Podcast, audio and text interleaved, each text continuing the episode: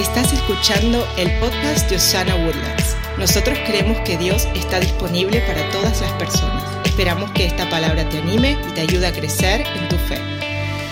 Hoy vamos a hablar un poco de el tiempo, así que quiero empezar pensando y reflexionando un poco acerca de este concepto del tiempo. Eh, leí muchas cosas acerca de lo que qué está diciendo o qué piensa la gente acerca del tiempo. Esto no son eh, versículos bíblicos, son dichos nada más lo que la gente está comentando acerca del tiempo. Así que vamos a pensar y vamos a reflexionar un poco esta mañana.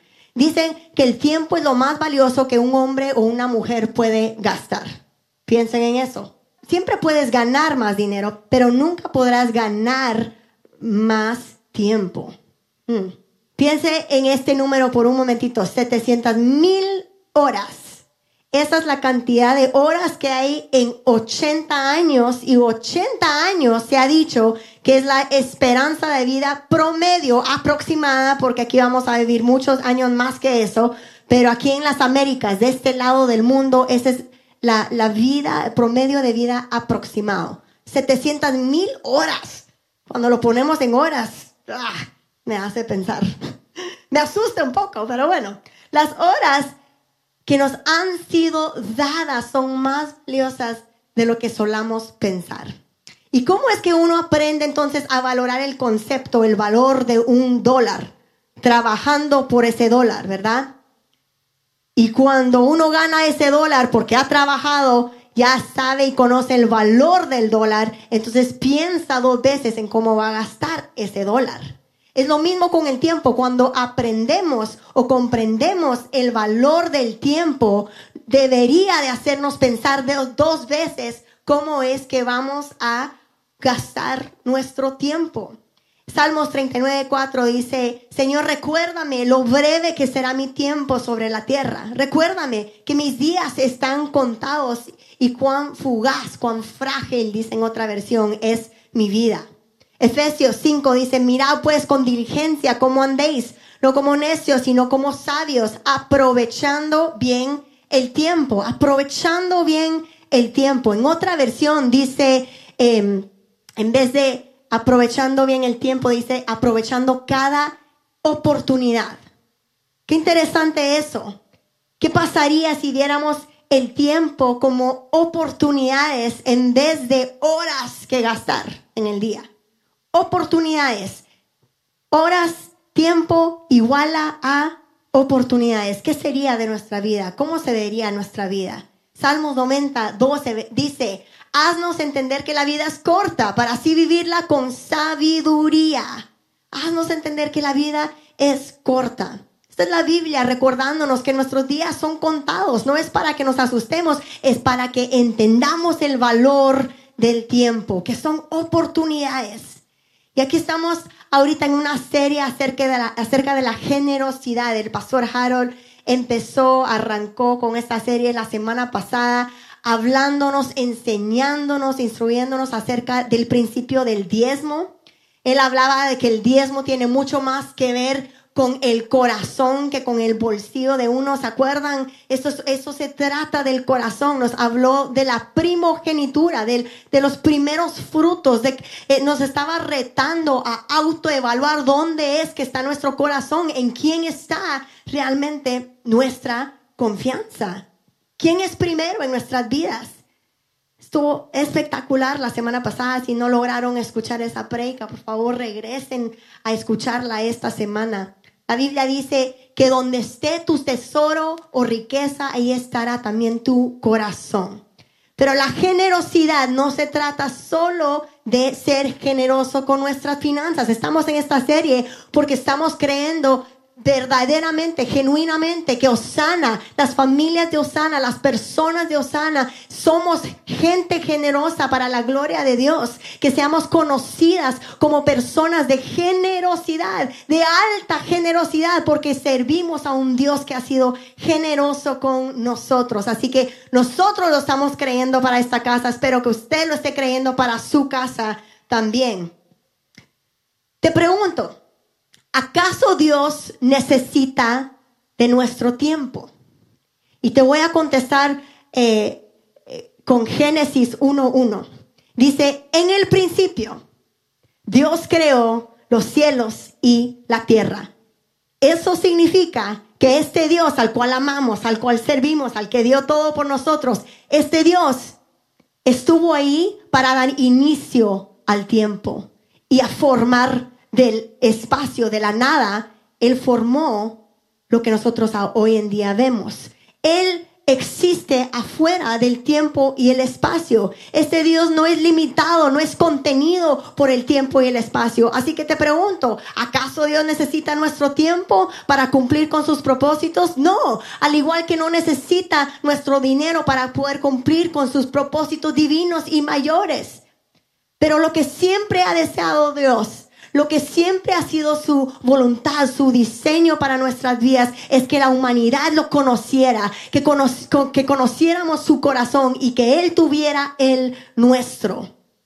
Ese es el diseño de Dios para nuestras vidas. Ese es el propósito de Dios para nuestra vida. Dios quiere nuestro corazón. Así que la Biblia dice en Mateo 6 que no amontonemos riquezas aquí en, el, en, el, en, el, en la tierra donde la polía, polía, destruye y las cosas se echan a perder y donde los, ladrones entran a, a robar.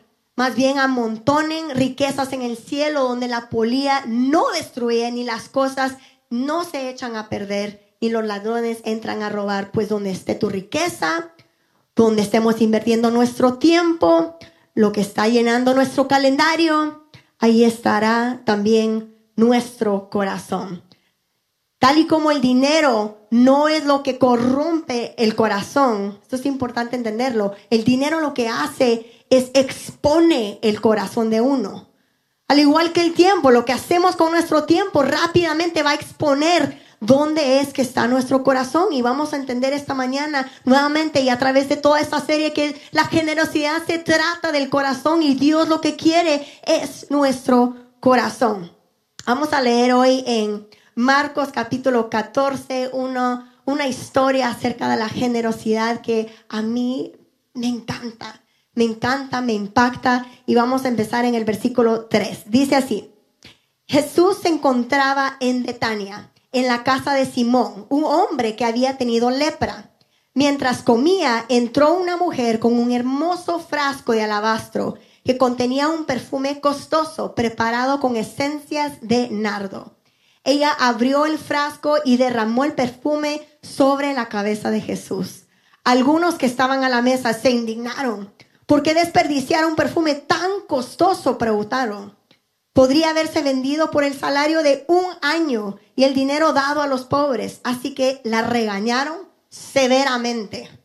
Pero Jesús respondió, déjenla en paz. ¿Por qué la critican por hacer algo tan bueno conmigo? Siempre habrá pobres entre ustedes y pueden ayudarlos cuando quieran, pero a mí no siempre me tendrán. Un paréntesis ahí antes de que terminemos ese pasaje.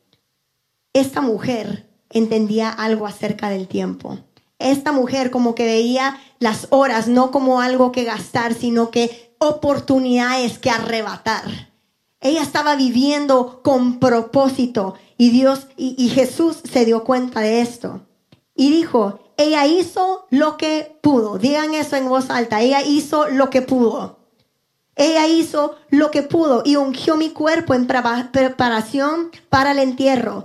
Les digo la verdad, en cualquier lugar del mundo donde se predique la buena noticia, se recordará y se hablará de lo que hizo esta mujer. Hay tanto, tanto que sacar de esta historia de generosidad. Pero para mí parece súper interesante de que lo que nosotros a menudo llamamos generosidad, Dios no siempre lo llama generosidad.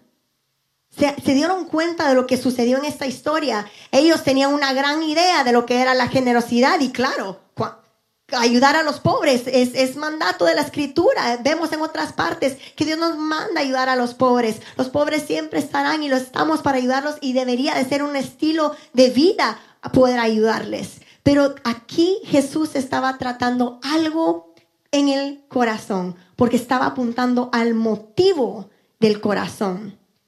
El motivo importa. El motivo importa. Si queremos caminar en genuina generosidad, el motivo importa, porque podemos decir, eh, bueno, o sea, yo siento que soy generoso, yo soy muy generoso o generosa con mi familia, trabajo todas estas horas y, y busco las horas extras porque yo quiero que salga adelante mi familia. ¿No es eso la generosidad? Estoy siendo generoso, ¿no? Llevo a mis hijos a todas estas actividades para que ellos tengan más oportunidades que yo tuve. ¿No es eso la generosidad? Nosotros podemos hablar de varias actividades en una semana, créanme. Cuatro hijos con cuatro diferentes actividades. ¿No es eso generosidad? Estoy siendo generoso, estoy ofrendando, ya ofrendé, estoy diezmando, no es eso la generosidad, el motivo del corazón importa. Nada más estoy diciendo que me parece muy interesante que lo que nosotros a menudo llamamos generosidad, en este instante Jesús opinó diferente. ¿Se acuerdan de Caín y Abel? El pastor Harold lo habló la semana pasada. Dos hermanos con dos ofrendas, ambos dieron y el regalo, la ofrenda de uno únicamente fue el que le agradó a Dios. Porque el motivo importa. ¿Se acuerdan? Él dio primero porque él estaba pensando en quién era este Dios y él estaba mostrando que era primero en su vida y que él quería mostrar esa gratitud, ese amor por su Señor. Número uno, un principio de la generosidad es que el motivo importa. El motivo importa. En cuanto a la generosidad, el motivo siempre tiene que ser la gratitud. Porque el motivo de la generosidad genuina siempre, siempre nace desde la gratitud. A mí me encanta en esta historia porque a veces, bueno, lo leemos, pero nos saltamos un personaje súper importante. Eh, pensamos que solo se trata de una mujer que dio en gran manera, mostró gran generosidad, pero en realidad hay un hombre cuya generosidad dio oportunidad a ese evento que leemos con esta mujer. O sea, fue la generosidad de otro que abrió un espacio para que nosotros hoy en día leamos esta historia. Y ese hombre se llama Simón. En el versículo 3 leemos acerca de esto. Dice que Simón abrió su casa para Jesús y era un hombre que antes había tenido lepra. Antes había tenido lepra. Simón el leproso.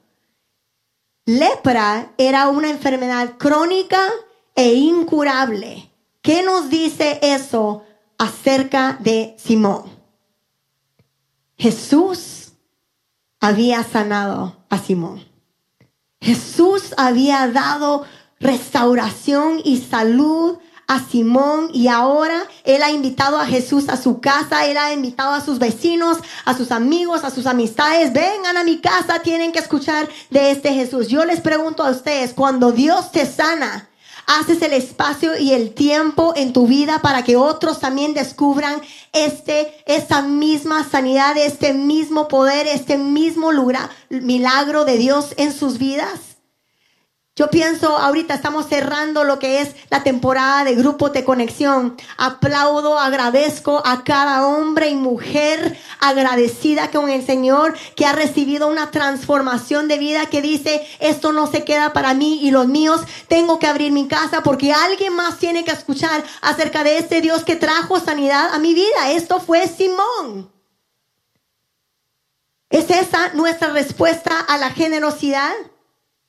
Es esa eh, nuestra respuesta de gratitud, donde abrimos nuestras casas, abrimos el espacio de, de, nuestras vidas, aunque no tengamos las horas suficientes en el día, aunque no se vea posible, decimos por gratitud, por lo que Dios ha hecho por mí, yo camino ahora en generosidad. ¿O qué de esos voluntarios que llegaron hoy temprano? No solo llenar, a llenar una silla más, pero para eh, que, que, estuviera lista su silla en realidad, porque ellos están diciendo, yo conocí a Dios, yo encontré libertad en Él, estoy descubriendo mi propósito y yo quiero marcar la diferencia en la vida de alguien más. Alguien tiene que venir a llenar esta silla hoy en Osana Woodlands porque tienen que escuchar de este Dios que me hizo libre. Esos son nuestros voluntarios de casa. ¿Cuántos están agradecidos por ellos? Sí, démosle un fuerte aplauso. Generosidad. La generosidad y la gratitud siempre se correlacionan porque la verdadera generosidad siempre, siempre nace desde la gratitud. Te pregunto, ¿cómo estás invirtiendo tu tiempo y cuál ha sido el motivo atrás de lo que tú has llamado, de lo que yo he llamado generosidad en nuestras vidas? Porque si el motivo detrás de lo que hemos llamado la generosidad no es la gratitud, entonces en realidad pueda que no sea generosidad en absoluto. Solo les digo, me sorprende de que Jesús diga, e-, ella hizo lo que pudo, pues los estoy poniendo en su lugar. Lo que nosotros llamamos generosidad, no siempre Dios lo llama generosidad porque el motivo importa. Y lo que hace la gratitud, esto me encanta, lo que hace la gratitud es que siembra semillas de generosidad en aquellos a quienes sirve, como Simón el leproso, el que fue sano, el que fue sanado por Jesús, el que fue libre por Jesús, abre las puertas de su casa para que otros puedan conocer su Salvador. Generosidad a través del agradecimiento se siembra y lo que se cosecha es más generosidad, mayor generosidad. La generosidad de Simón dio lugar para esta historia de generosidad que leemos acerca de esta mujer. El motivo importa. El motivo importa. El motivo del corazón importa. Es para reflexionar esta mañana. Número dos, otro principio de la generosidad es que la intencionalidad es clave. Nunca la, generosidad ocurre accidentalmente. Como creyente, como seguidor de Cristo, debemos de reflexionar sobre lo siguiente. Debemos de hacernos esta pregunta a menudo. ¿Qué respuesta requiere de mí o se merece por lo menos la gran generosidad de Dios hacia mi vida? Si pensamos en realidad lo que Dios ha hecho por mí, ¿qué se merece? ¿Qué, qué tipo de respuesta se merece la generosidad de Dios sobre mi vida? Nuevamente, ¿acaso necesita Dios nuestro tiempo? No. Pero la manera que invertimos nuestro tiempo demuestra mucho acerca de nuestro corazón y Él lo que quiere, lo que siempre ha querido, es tu corazón, es mi corazón. ¿Qué respuesta requiere de mí entonces la gran generosidad de Dios? Hago lo que puedo. Hago lo que puedo. Jesús dice aquí en el versículo 8, ella hizo lo que pudo. Dile a alguien, haré lo que pueda. Haré lo que puedo con lo que tengo. No voy a esperar hasta tener más, no voy a esperar hasta tener más tiempo, no voy a esperar hasta la siguiente temporada de vida, que en donde quizás esté más, eh, lo pueda llevar con más calma. No, la generosidad en altas y bajas, en, en tiempos de, de, más compromisos donde tenemos quizás una vida, un calendario eh, más lleno, Van a haber temporadas de vida altas y bajas, pero podemos ser intencionales en caminar en generosidad con lo que tenemos.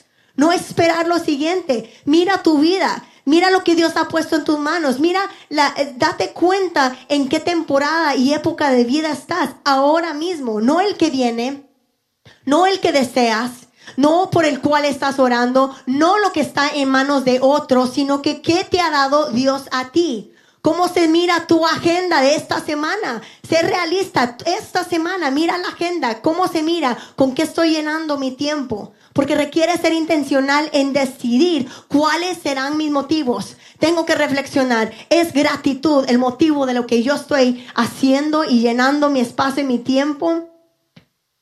Requiere intencionalidad para, para pensar en nuestras prioridades. ¿Cuál va a ser la respuesta mía de mi vida y de mi familia ante la gran generosidad de Dios con estos días contados que tengo. Déjame recordarte que parte del propósito y el plan original del diseño de Dios desde siempre fue que nosotros fuéramos fructíferos y que nos multiplicáramos generosamente. Y siempre digo esto, pero nos han echado la chiste, el chiste siempre, ¿va? De que lo hemos hecho bien, amor, ¿verdad? Porque piensan en la reproducción, piensan en bebés. Pero yo creo, yo creo que Dios no solo estaba hablando de eso, Él era un Dios que nos había creado a su imagen, a su semejanza. El propósito de Dios era que Él se viera, que fuera reflejado en todo su mundo que Él había creado. Él quería que Él fuera visto, que su imagen fuera vista. Y he, ahí la reproducción, la multiplicación, el ser fructífero. Yo voy a mostrarle a otros que se mira, perdonar. Yo voy a mostrarle a otros lo que es amar incondicional eso es reflejar la imagen de Dios en esta tierra. Ser fructíferos lo puede hacer cualquiera, porque esto se trata de la generosidad. Caminaré en generosidad. Nosotros creemos que aquí habemos muchos que vamos a decidir que vamos a caminar y tener un estilo de vida de generosidad con lo que Dios ha puesto hoy en nuestras manos con la temporada de vida que hoy nos encontramos. ¿Qué te ha dado Dios a ti? ¿Una familia quizás?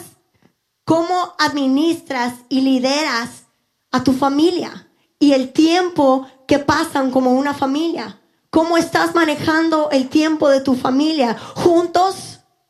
Tanto como separados pasan tiempo, estamos, estamos perdiendo las horas en otra cosa o de verdad invertimos tiempo en casa o en el carro o donde sea, pero tiempo, estamos siendo generosos con nuestra familia, de poder realmente eh, pasar ese tiempo juntos, de poder eh, eh, caminar en los propósitos de Dios juntos. Evaluemos, autoevaluemos dónde es que estamos. Estamos dándole a Dios su lugar en nuestras vidas, en nuestro tiempo, honrándolo con el descanso.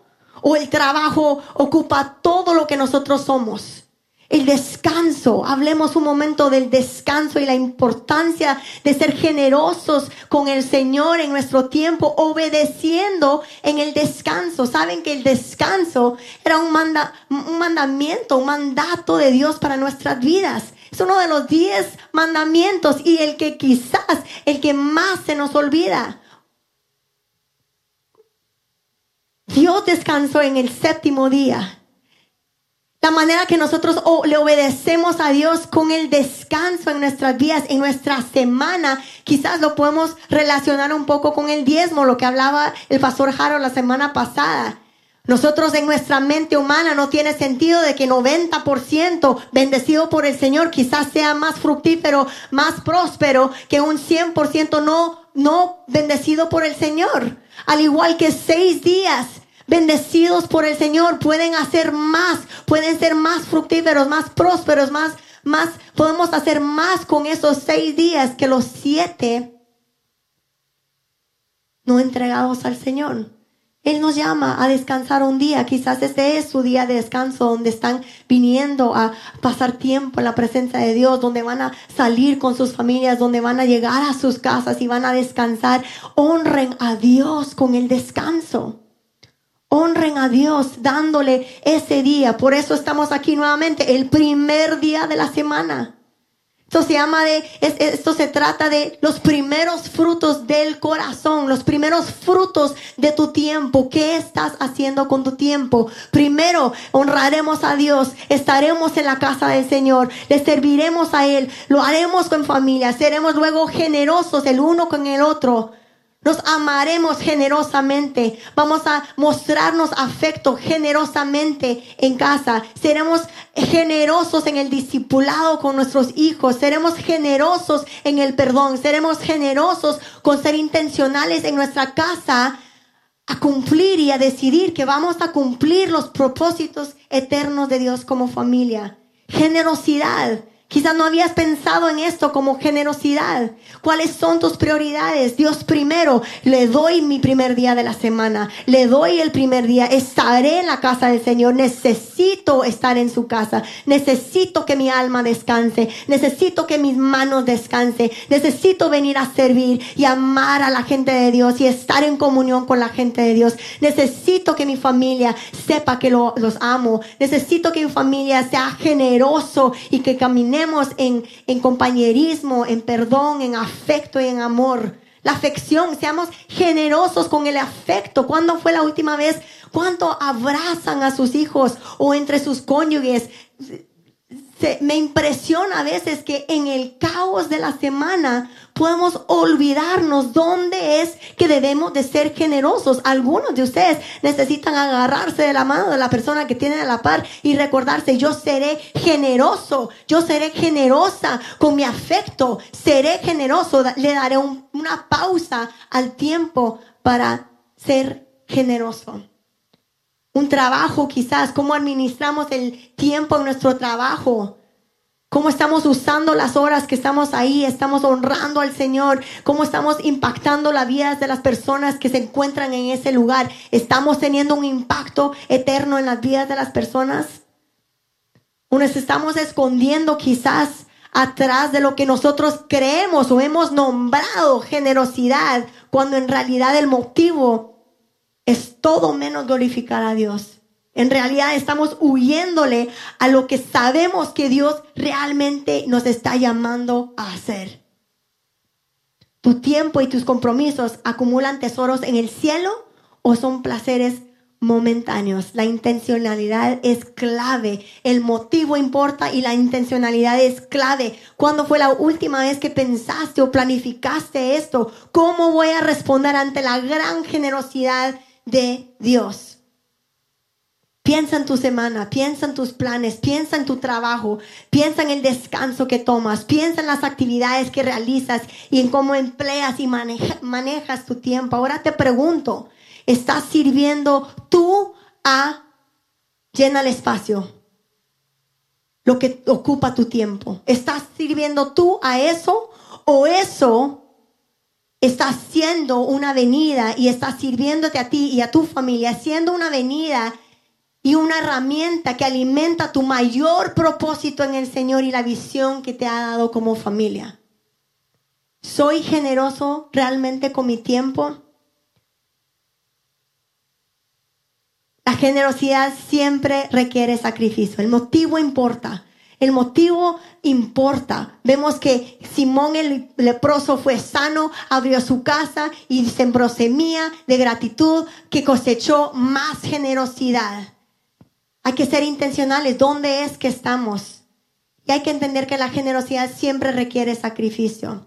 O sea, salir de nuestra zona de confort en forma de obediencia audaz y poco común. Esta mujer, primeramente en, en este tiempo, era mujer. Entonces no estaba invitada a, la mayoría de círculos. Siempre donde estaba Jesús, él rompía con ese protocolo. Pero ella llegó, probablemente no invitada, ella llegó en el momento quizás no adecuado. Ella llegó con la ofrenda inesperada, criticada, pero ella tuvo una gratitud tan grande y caminó en una obediencia audaz y poco común y llevó este frasco delante de Jesús, lo quebró y lo ungió con este aceite. No importando lo que dijeran los demás, ¿cuántos estamos atados muchas veces por las voces de los demás en nuestra vida? Ah, pero si vas a la iglesia ese domingo, si te, te, tomas el tiempo para hacer eso, si descansas, no vas a salir adelante como los demás. Bueno, ahí de aquel, que te vaya bien. ¿Qué vamos a hacer ante las críticas? ¿Qué vamos a hacer cuando es poco común? Cuando es obediencia audaz. Claro, que nace desde la gratitud en nuestros corazones. Quizá no puedo llegar un domingo porque hay almuerzo familiar y, y, o es mi único día para quedarme a dormir en casa. Prueba romper el protocolo un poco. Prueba romper con la rutina, porque la generosidad siempre, siempre requiere un sacrificio, siempre requiere que salgamos de nuestra zona de confort, siempre requiere que le pongamos pausa a lo que quizás siempre ha funcionado o siempre hemos hecho o lo que el mundo dice que está bien y que nosotros seamos obediencia, eh, caminemos en obediencia por gratitud a lo que Él ha hecho por nosotros. Ah, pues aún no he pasado el curso porque yo no sé si, si el curso de crecimiento, yo no sé si quiero venir porque es mi día, eh, de mi única día que, que paso con mi familia, pues ¿qué pasaría si vinieran como familia a servir? Y a ver, honrar a Dios con, con, con, con, tu tiempo o en otra, en haciendo otra cosa donde puedan ser generosos juntos o, o, o qué pasaría si le diéramos a Dios esto, si caminaríamos en obediencia audaz y a ver qué es lo que Él hace con nuestra siembra de gratitud. La economía de Dios es diferente a la nuestra. Él hace en seis días, Él hace con lo que nosotros le entregamos a Él en obediencia, Él hace con el resto lo que nosotros jamás podríamos hacer en nuestras propias fuerzas.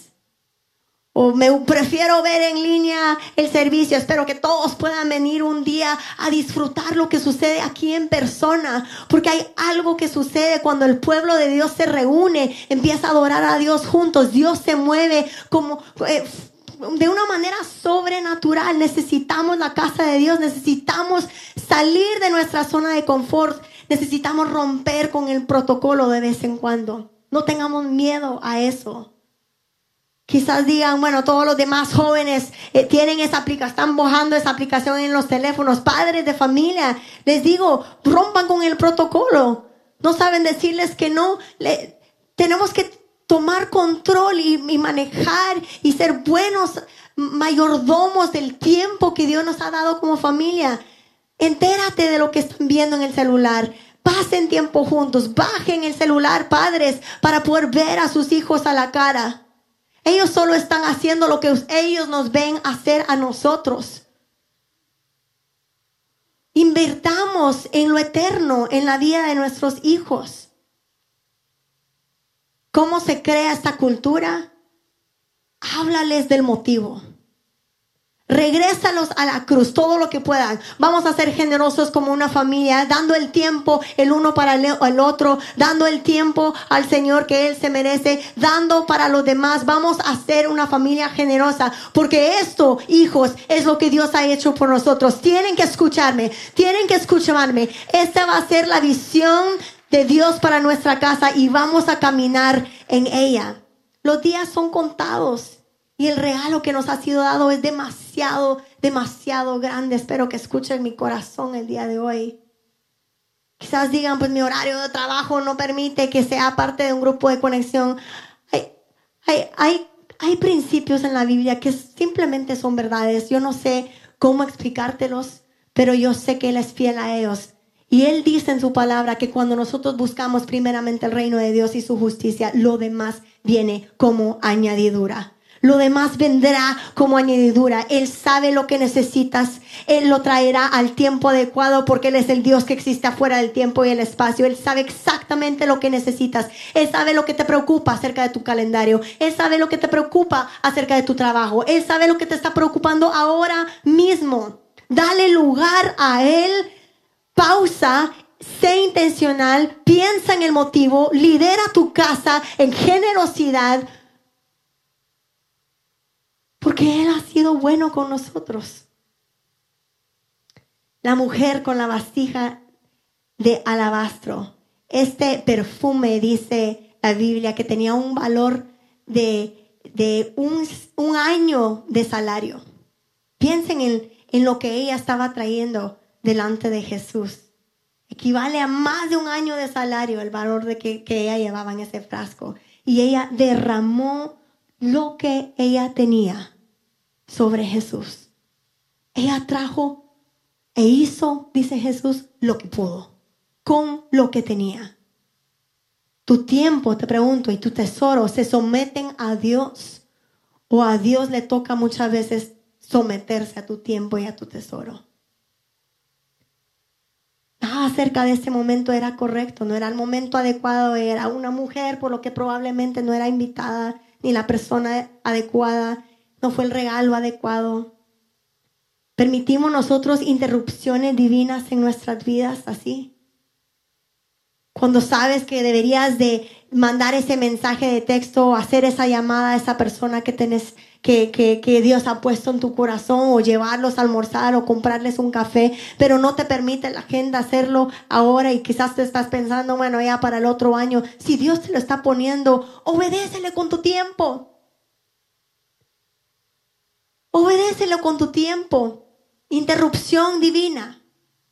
Cuando sabes que deberías de tomar más tiempo en instrucción en casa con tus hijos, pero todo lo demás está consumiendo el tiempo tuyo y de tus hijos. Y sería más fácil, pues,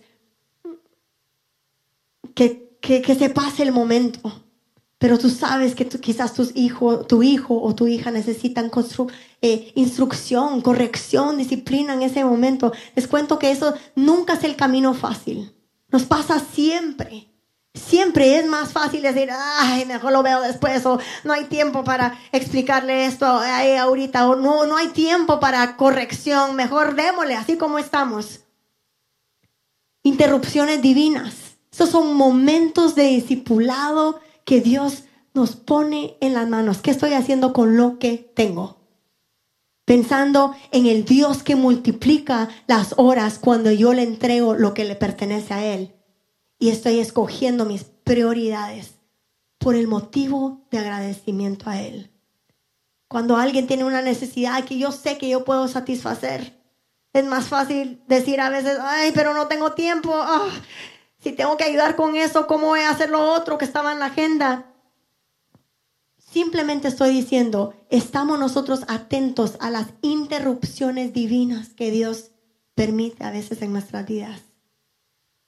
Este es para los cónyuges aquí. ¿Cuándo fue la última vez que en el caos de todo decidieron necesito interrumpir nuestro, necesitamos interrumpir el tiempo para hacer, tomar esa cita que hemos deseado o querido o del cual hablado por años y no lo hemos hecho? O quizás llamar a esa consejería que nosotros quizás sabemos que es necesario. Interrupciones divinas.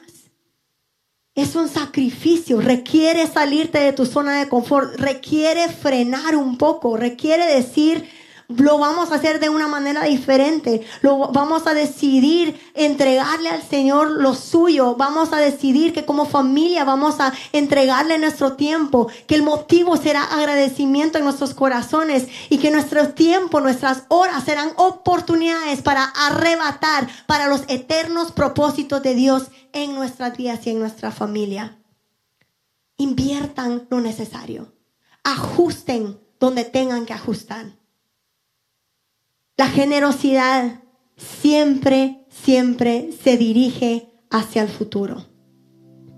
Porque la generosidad va completamente ligado al legado.